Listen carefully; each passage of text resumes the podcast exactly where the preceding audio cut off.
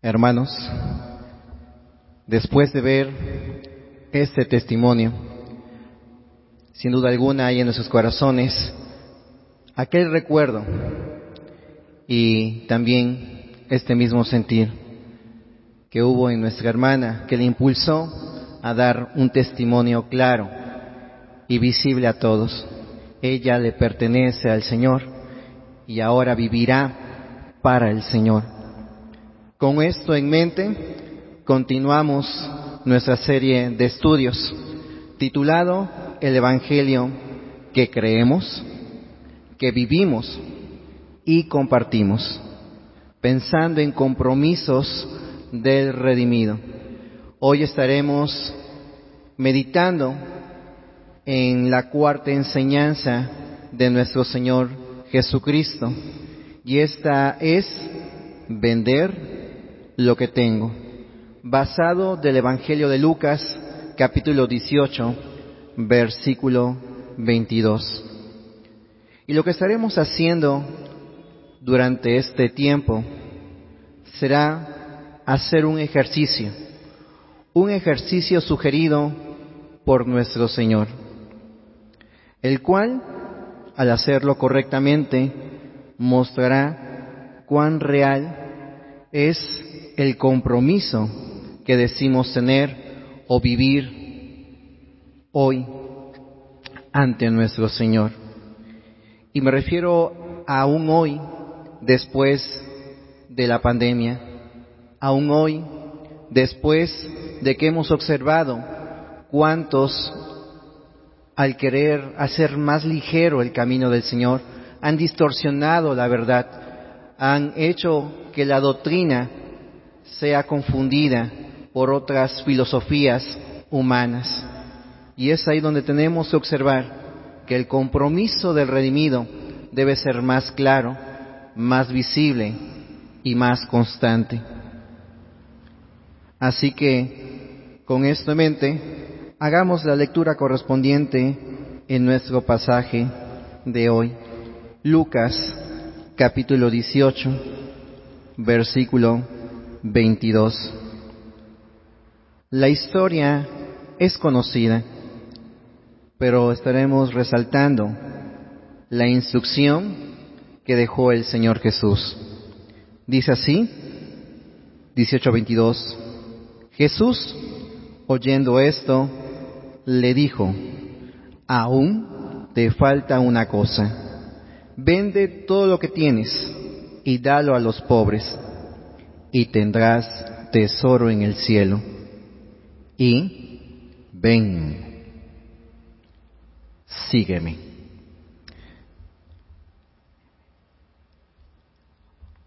Vamos a hacer tres cosas importantes al recordar este pasaje. La primera es ver cuál es la demanda y al observar la demanda que pide el Señor Jesucristo, vamos a observar a quién va dirigida.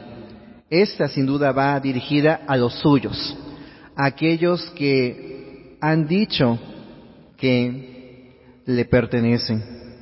Es a esos a quien Dios le dice, en nuestro Señor Jesús les dice así, esta es la indicación, ven, sígueme. Y hemos podido observar a través de todos los tiempos que esta no ha cambiado. Sigue siendo la misma instrucción, la misma invitación. Pero nos da una razón importante. Él nos habla y nosotros escuchamos. Y es, al escuchar su voz es porque decimos que Él es nuestro Señor porque nosotros damos esa fe de que lo hemos reconocido, además de saber que Él nos redimió, que Él dio su vida para rescatarnos, que Él se entregó, que Él nos amó y nos ama. Y es por eso que nos transformó. Todo esto es la base para poder entender lo que ya se ha marcado semanas pasadas y que es importante retenerlo porque sin esto se omite, entonces veremos pues la problemática que tuvo este varón. ¿Qué fue lo que se ha remarcado hasta estos días o hasta este momento? Bueno, que sin compromiso no se es discípulo de Cristo. También se nos había marcado ya lo que es seguir al Señor Jesús. Y eso tiene que ver con Él, ser como Cristo. Y Cristo es perfecto, Él es santo, pero también Él nos pide hacer lo que Él nos dejó como testimonio. Un ejemplo que perdona, que ama, que sufre todo por sus ovejas, que se entrega, también que predica, que exhorta, que consuela, que muestra el celo de Dios.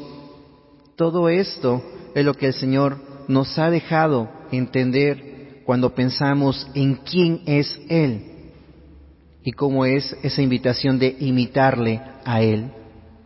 Algunos solamente se quedan con el ser y omiten el hacer, pero todo esto es lo que el Señor nos pide recordar, que esto implica seguirle. Él nos dejó un ejemplo muy claro y muy preciso. No podemos tener por olvido todo lo que implica esta demanda que ha sido dada a cada uno que afirma oírle, escucharle y estar aquí como su redimido. A estos, a nosotros, es al que se nos está dando este recordatorio y se nos invita a hacer pues este ejercicio. Es por eso que todo lo que hemos ya observado lo podemos traducir, que si entendemos esto a la perfección, el compromiso que será mostrado será aún mayor. Impactará a las vidas de nuestros vecinos, de nuestra ciudad y aún de aquellos que dicen negar la existencia del Dios vivo. Es por eso que al pensar en este pasaje será importante repasar brevemente el antecedente que se narra en el capítulo 18, del versículo 18 al 24, en donde solamente estaremos subrayando algunas cosas que muchos de nosotros ya hemos leído y que si ustedes lo gustan reafirmar, lo podrán leer en sus casas. Pensemos en este varón. ¿Quién era este joven rico que señala la palabra del Señor en el pasaje de nuestro estudio? Y en el versículo 18 dice que era una persona importante, subraya que era un hombre principal, aquel que no solamente desde en el tiempo en el cual se presenta delante del Señor, él decía haber cumplido con algo que todo judío tenía que hacer, que todo israelita tenía pues la oportunidad de manifestar, cumplir los mandamientos. Y cuando él dice que él lo cumplía, afirma, desde mi juventud lo he hecho. Este es aquel quien se acercó al Señor Jesús haciéndole una pregunta. Su pregunta fue acerca de cómo heredaría la vida eterna. Pero el Señor lo llevó a hacer este ejercicio. Y cuando el Señor Jesús le dijo estas palabras, él se dio cuenta de que algo no estaba bien en él. Porque se le señaló cuán real era su compromiso delante de todos. Y no fue esto señalado por ningún hombre, sino fue señalado precisamente por el Señor Jesús, quien ve todo, quien juzga justamente. Él es quien había encontrado una deficiencia. Por eso es que se, lee en nuestro versículo clave este punto, cuando le dice, aún, aún te falta una cosa. Y bueno, con esto en mente, ahora analicemos la instrucción.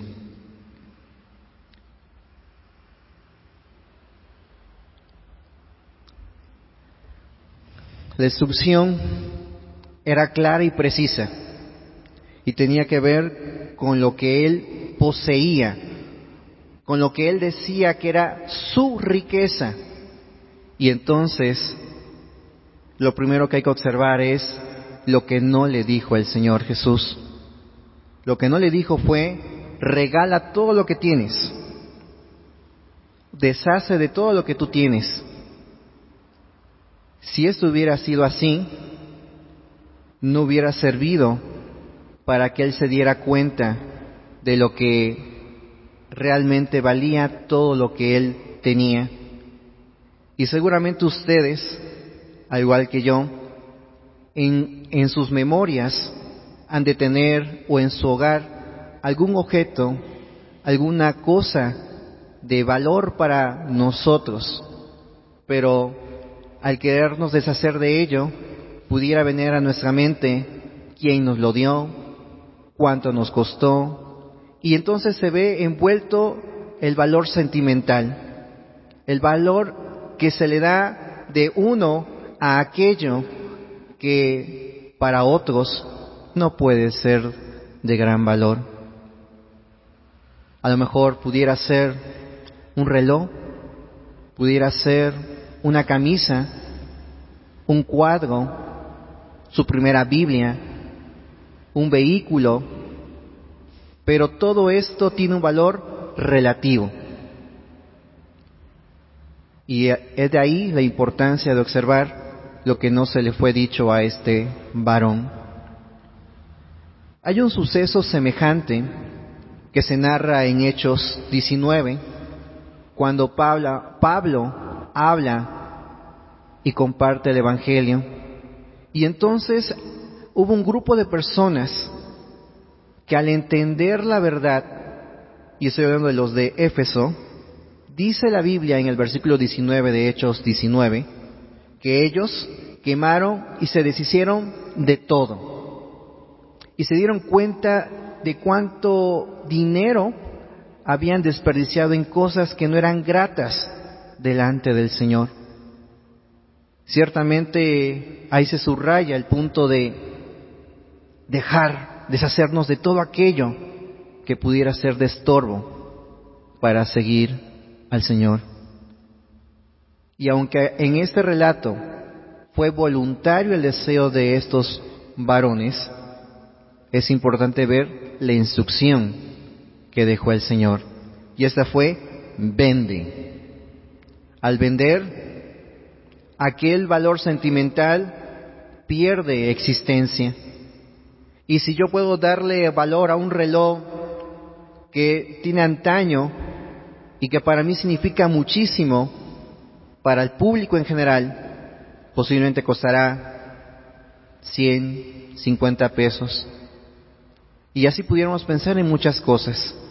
Es ahí donde este varón se daría cuenta que todo lo que él decía ser importante y de gran precio para él, comparado con lo que era lo que el Señor ofrecía, no tenía comparación. Ahí la importancia de este ejercicio. Se ha preguntado, si tiene algo de valor y ese valor está en algo terrenal o está basado en Cristo?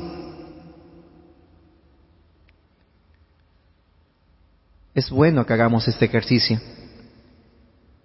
y que comparemos que aquello que podamos darle más peso, más importancia, nos, no venga a nuestra mente, a nuestro corazón, o que reflejemos con hechos que le estamos dando el mismo valor que las cosas de Cristo. Cuidado, nada se puede comparar con el gran valor que tiene el ser de Cristo. Nada en la tierra, nada que pudiéramos imaginar se puede comparar. Y para muchos es esto claro y entendible, pero para este varón le costó mucho trabajo, demasiado, al punto que la historia narra a un joven que se acerca audiblemente a los ojos de muchos y quisiera yo a lo mejor imaginar que vean todos que será probado por el buen maestro. Y a ir delante de él se da cuenta que lo que él tenía no era suficiente ante Dios, ante el buen maestro, aquel que nos muestra lo que realmente debe ser de importancia para aquellos que somos sus redimidos, para aquellos que somos su iglesia. Y es por eso que el punto a observar es qué es lo que realmente es visible a los ojos de Dios cuando nosotros hacemos este ejercicio. Veamos qué fue de riqueza para él, sus muchas posesiones. Más adelante se lee que el Señor Jesús afirma cuán difícil, perdón, cuán difícilmente entrará en el reino de Dios los que tienen riquezas. Y eso me hace ver que en algún momento a algunas personas les cuesta mucho trabajo deshacerse de aquello que pudiera a un futuro ser de estorbo al seguir a Cristo. En este ejercicio, este hombre dijo que era, pues, un buen israelita. Y el hecho de que subraya que era un hombre principal nos hace ver que tenía conocimiento, tenía un prestigio, tenía un título y también afirmaba haber cumplido los mandatos del Dios. Pero el Señor evidenció lo siguiente. Uno, decía cumplir los mandamientos y fue evidente que no amaba realmente al prójimo como a sí mismo. Porque al decir el ejercicio, ve, vende todo lo que tienes y dáselo a los pobres, no quiso compartir no quiso deshacerse de aquello que era importante para él. A sus posesiones le dio el mismo valor que a Dios. Y lo más triste, su corazón fue revelado. Y aunque sus labios anunciaban algo que había en su corazón, perdón, más bien sus labios decían seguir a Cristo y profesaban y anunciaban una cosa muy linda en su corazón, no es lo que lo había, no era lo que le impulsaba a acercarse a Cristo. Aun cuando lo pretendía hacer con tanta firmeza, con tanta seguridad ante los demás. El Señor Jesús, en otros momentos, teniendo pláticas con aquellos escribas y fariseos que pretendían cumplir con la ley con una precisión y siendo más legalistas, les tuvo que decir, hipócritas. En este caso, el Señor manifestó su gran tristeza. Su tristeza por un joven, por un varón que creía que iba por buen camino. Pero cuando se dio cuenta de que no era así, no hizo absolutamente nada. En nuestro caso sabemos precisamente que lo que debiera haber hecho, se debió haber arrepentido, debió haber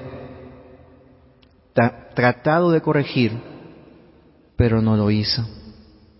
Y es que el hubiera es muy interesante cuando pensamos en otros, pero cuando somos nosotros que nos vemos reflejados en este personaje, es ahí donde el ejercicio debe tomar más fuerza.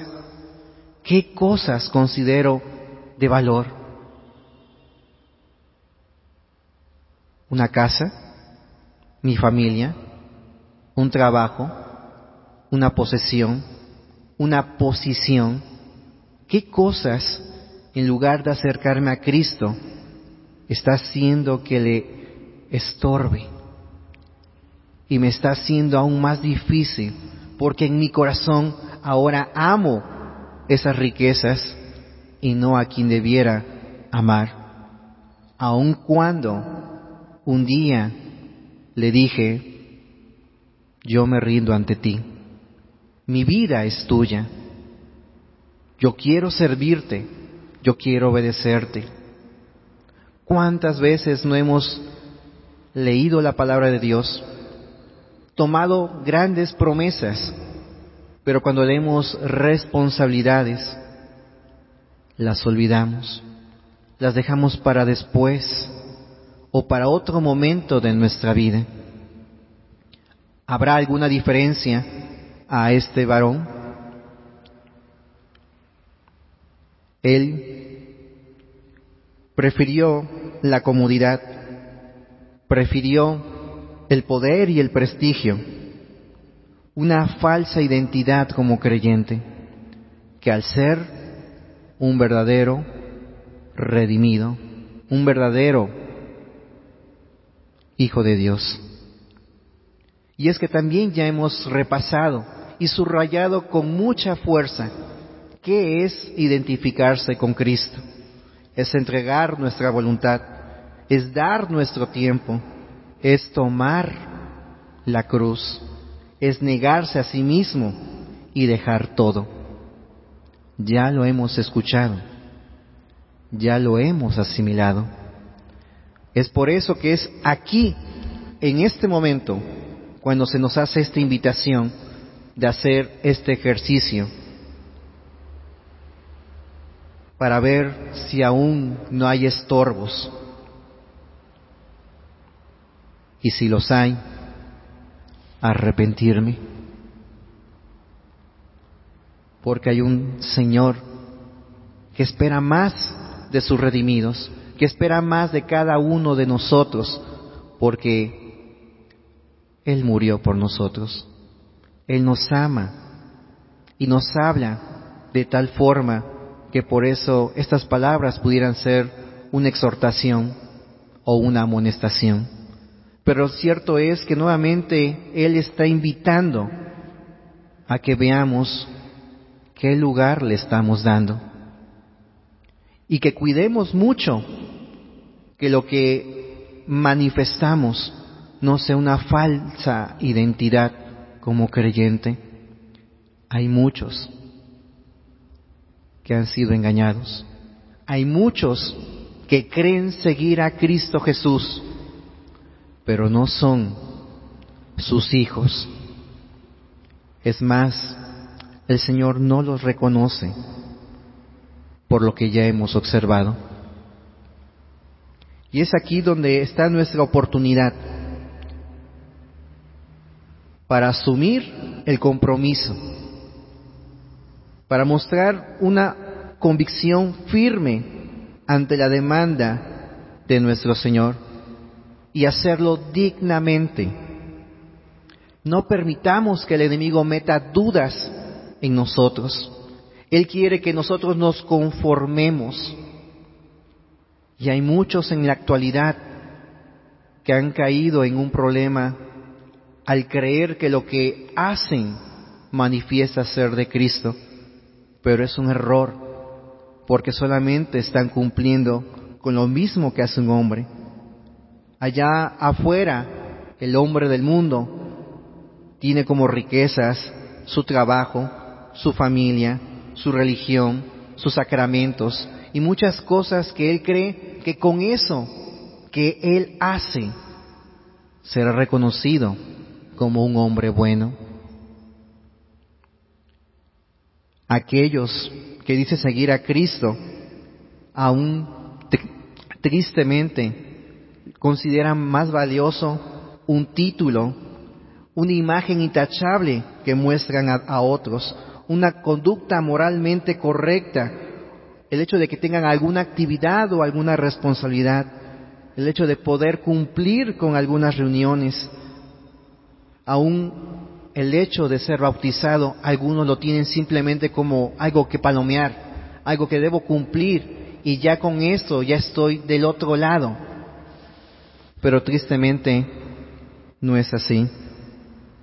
Y ellos, estos piensan así porque creen que con hacer buenas cosas, que con ser tolerantes, con mostrar amor y respeto a los demás, que teniendo estos buenos principios manifiestan ser como Dios lo pide, pero no es eso lo, único que pide Dios. No solamente es algo muy general, y digo eso con mucho cuidado, porque hay muchas personas que son engañadas. Y hoy, ante todos los temas que se están abriendo, acerca de la tolerancia, la ideología, acerca de los cambios de la ley, acerca del aborto, acerca de tantas cosas. Su forma de pensar es semejante a hombres filósofos, a hombres que cambian las leyes a su conveniencia, justifican todo, porque son tiempos modernos. Pero la Biblia nos señala que lo que Dios demanda no ha cambiado. Sigue siendo lo mismo que te va a pedir a ti y que le pedirá a otros y que pidió en el pasado. Ven, sígueme.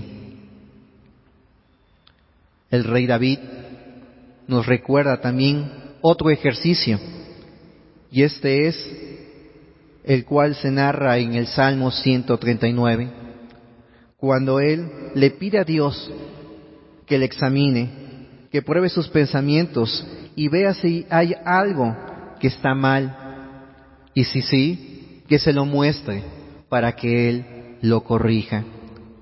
Salmo 139, versículo 24 y 23.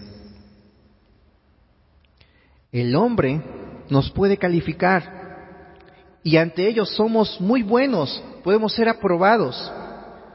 El enemigo busca que me conforme con lo mínimo.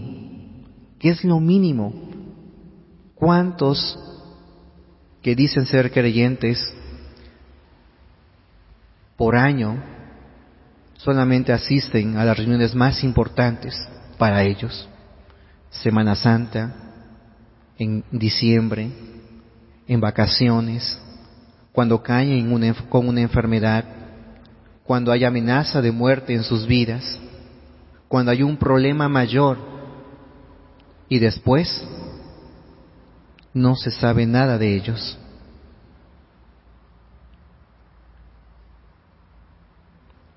Pero veamos que si bien hay, personas que tienen problemas, para poderlos ayudar es importante primero examinarnos, hacer este ejercicio con frecuencia e ir a aquel que juzga justamente y decirle, te estoy siguiendo. Lo estoy haciendo de la misma manera desde que me comprometí delante de ti. Y aún surge esta pregunta. Si yo me considero su redimido, si yo he asumido este compromiso, ¿realmente este es mínimo o mayor al día en que rendí mi vida a Cristo? Ese compromiso es exactamente el mismo de hace tantos años, cuando no conocía tanto de su palabra, cuando no fui alimentado cuando no tenía muchas cosas que hoy en ese tiempo tengo, no puede ser el mismo. Y ahí está el porqué, la insistencia, la preocupación de arrepentirnos. No estamos haciendo bien las cosas. Y es visible. No solamente porque cada vez vemos menos lugares ocupados, no solamente porque vemos actitudes y deseos de servir, o testimonios de querer bautizarse, de querer hacer algo más por el Señor. Ustedes lo saben. Hay algo que está pasando. El enemigo ha utilizado nuevas estrategias. Y después de una pandemia, después de crisis, después de un tiempo de receso, no somos aquellos que debiéramos haber sido. ¿Qué pasó con nuestro ánimo, con nuestro compromiso, con nuestro amor al Señor? Y es que el Señor no ve a, un, a una persona, Él ve a su iglesia. Y es por eso que ahí es donde se ve el problema más grande. Muchos nos estamos preocupando solamente por nosotros y nos olvidamos de la grey del Señor. Y la Biblia deja claro ejemplos, la preocupación de Pablo, de Pedro, de Juan, de los apóstoles, de siervos que hemos tenido tiempo atrás, que su preocupación era la grey, el pueblo del Señor. ¿Cuánto tiempo más hemos de dejar de aceptar nuestra falta para pedir perdón y tener un compromiso más firme y digno que el Señor pide de cada uno de nosotros? Es por eso la advertencia. ¿Mi compromiso es mínimo o es el que debieras mostrar con todo lo que sabes, de todo lo que has experimentado, de todo lo que has caminado, de todo lo que hemos andado con nuestro Señor Jesús?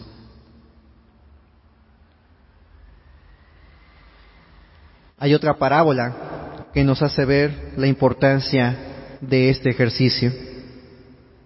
Mateo capítulo 13, versículo 46, nos recuerda el Señor Jesús a un personaje, el cual dice que era un mercader, que al encontrar una perla de gran valor, la acción inmediata fue, vendió todo, todo lo que tenía para adquirir, para comprar aquello que él sabía que era de más valor. Es lo que nos corresponde hacer. Hagamos este ejercicio y veamos si decimos seguir a Cristo, si el Señor nos puede decir, aún te falta una cosa, no me has entregado tu tiempo, no me has entregado a tu familia, no me has entregado tus manos, ni mucho menos tu corazón. De labios me glorificas, pero ahí donde nadie te ve, no haces nada correcto. Es grande la responsabilidad pero mayor el compromiso, que aquellos que nos decimos ser redimidos podemos asumir y que debemos atender. El Señor quiere que seamos fieles y aún dentro de ese relato dice, vende todo y dalo a los pobres y tendrás tesoros en el cielo.